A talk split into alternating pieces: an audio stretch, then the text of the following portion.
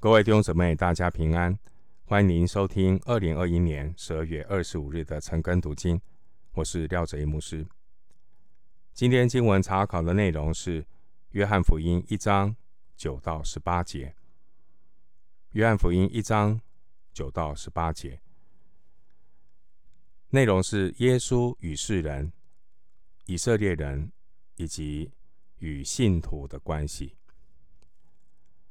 首先，我们来看《约翰福音》一章九节：“那光是真光，照亮一切生在世上的人。”弟兄姊妹，人在最终与神隔绝，活在黑暗中。虽然黑暗不接受光，但神的心意，他愿意。照亮一切生在世上的人。在下一节的经文第十节提到世上，还有这一节也提到世上。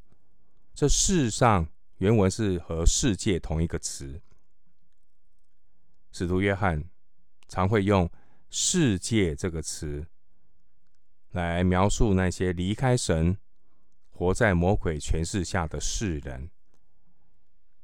参考约翰福音七章七节、十五章十八到十九节、十七章十四节。继续来看约翰福音一章十节，他在世界，世界也是借着他造的，世界却不认识他。世界这个词，在使徒约翰的著作中，具有独特的意思，是指混乱、堕落的世界。经文说：“世界却不认识他。”则不认识是指不能分辨、蒙昧无知。人的心眼因为被世界的神弄瞎了心眼，所以不能够认识基督。哥林多后书四章四节。因为被世界的神弄瞎了心眼，对真神完全不认识。人对神的认识只能够在暗中摸索，靠想象猜测，没有把握，所以常常会认错假神，把假神当真神来拜。使徒行传十七章二十二到二十四节。罗马书一章二十一到二十五节，基督徒必须要在至圣的真道上追求认识基督。许多人对圣经、对基要的真理没有追求，导致何西阿书四章六节所说的：“我的民因无知识而灭亡。”何西阿书四章六节：“我的民因无知而灭亡。”回到经文，约翰福音一章十一节：“他到自己的地方来，自己的人倒不接待他。”自己的地方不是指基督耶稣的家，而是指基督的产业，属基督的产业。广义是指全世界。狭义是指以色列，自己的人；广义是指全体的世人；狭义特别是指神的选民犹太人。回到经文，约翰福音一章十二节：凡接待他的，就是信他名的人，他就是他们权柄，做神的儿女。这里的信。意思是信路，就是信靠、接受。信他名的人，这个名在圣经的意思表达里，名代表整个人，所以信他名就是指信靠主耶稣。凡接待他的，就是信他名的人，他就是他们权柄，做神的儿女。做神的儿女。就是被收养成为神的儿女，可以承受神的基业。而按着神的形象被造的亚当，我们称为神的儿子。但堕落之后的亚当的后裔，已经失去了做神儿女的资格，所以只有借着接待基督，才能够与神恢复正常的关系，恢复做神儿女的权利。做神的儿女。这儿女原文是孩子，使徒约翰特意把“儿子”这个词在原文是不一样的。做神的儿女原文是孩子，那上帝的儿子耶稣这个儿子是专门专属耶稣基督，将主耶稣是神的儿子和。我们是神的孩子，做区别，这是不同的。继续来看约翰福音一章十三节：这等人不是从血气生的，不是从情欲生的，也不是从人意生的，乃是从神生的。不是从血气生的，表明人的得救不是靠。人的血缘和遗传，比如说父母和儿女，父母亲是基督徒，不代表儿女一定是基督徒。不是从情欲生的，表明得救不是靠肉体的决定和意志，不是说我有能力来选择信耶稣。信耶稣这件事情，是上帝把得救的信心，把我是罪人的自知之明放在我的里头。人是无可救药的堕落，选择死亡。人没有能力选择信耶稣，不是从情欲生的。另外经文说，不是从人一生的。表明人的得救不是靠人的理智和意愿，我们不是靠布道家的口才得救，那是圣灵的工作。所以，除了由圣灵来重生我们之外，我们是没有办法靠自己天然人的理性、情感或意志恢复成为神的儿女。经文说：“乃是从神生的。”这表明人只有信而接受神的儿子耶稣基督做我们生命的主，让神的生命进到我们里面，叫我们从最终得到释放，我们才能够脱离旧造的生命，成为新造的人，成为神的儿女。回到经文，约翰福音一章十四节，道成的肉身住在我们中间，充充满满的有恩典有真理。我们也见过他的荣光，正是父独生子的荣光。道成的肉身，意思是神的话在肉身里成为具体，成为可见可摸的。意思就是，神在肉身显现。提摩太前书三章十六节，一个生活在黑暗中的人，是无法靠自己的力量来找到脱离黑暗权势捆绑的路。所以，神的儿子耶稣基督隐藏着他神的荣耀，降卑自己。到地上做人，在人间把神的形象具体的显现出来，叫人认识神的所事、神的所作。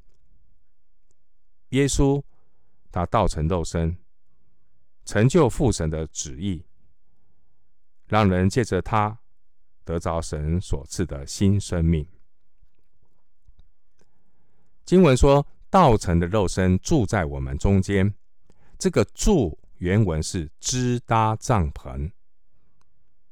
主耶稣道成肉身住在我们当中，就如同神当年支搭的会幕，在以色列的营中和神的百姓同在一样。出埃及记四十章三十四到三十八节。所以耶稣的名叫以马内利。马太福音一章二十三节。神要住在人的中间，这是上帝起初的计划。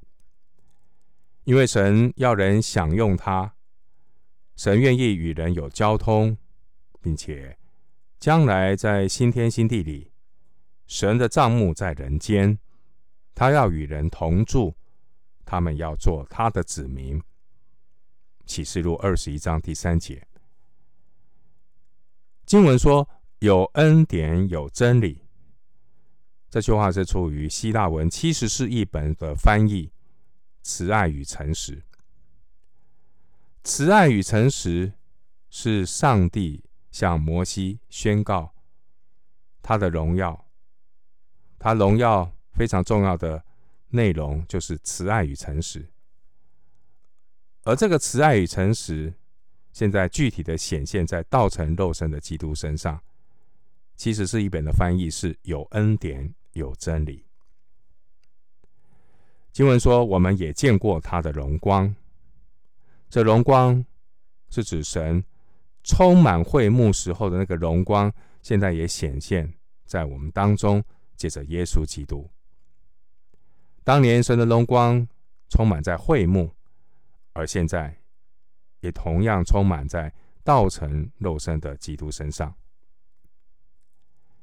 经文提到独生子，也可以翻译独一无二的，强调从神来的这个道，道成肉身的道，它是独一无二的。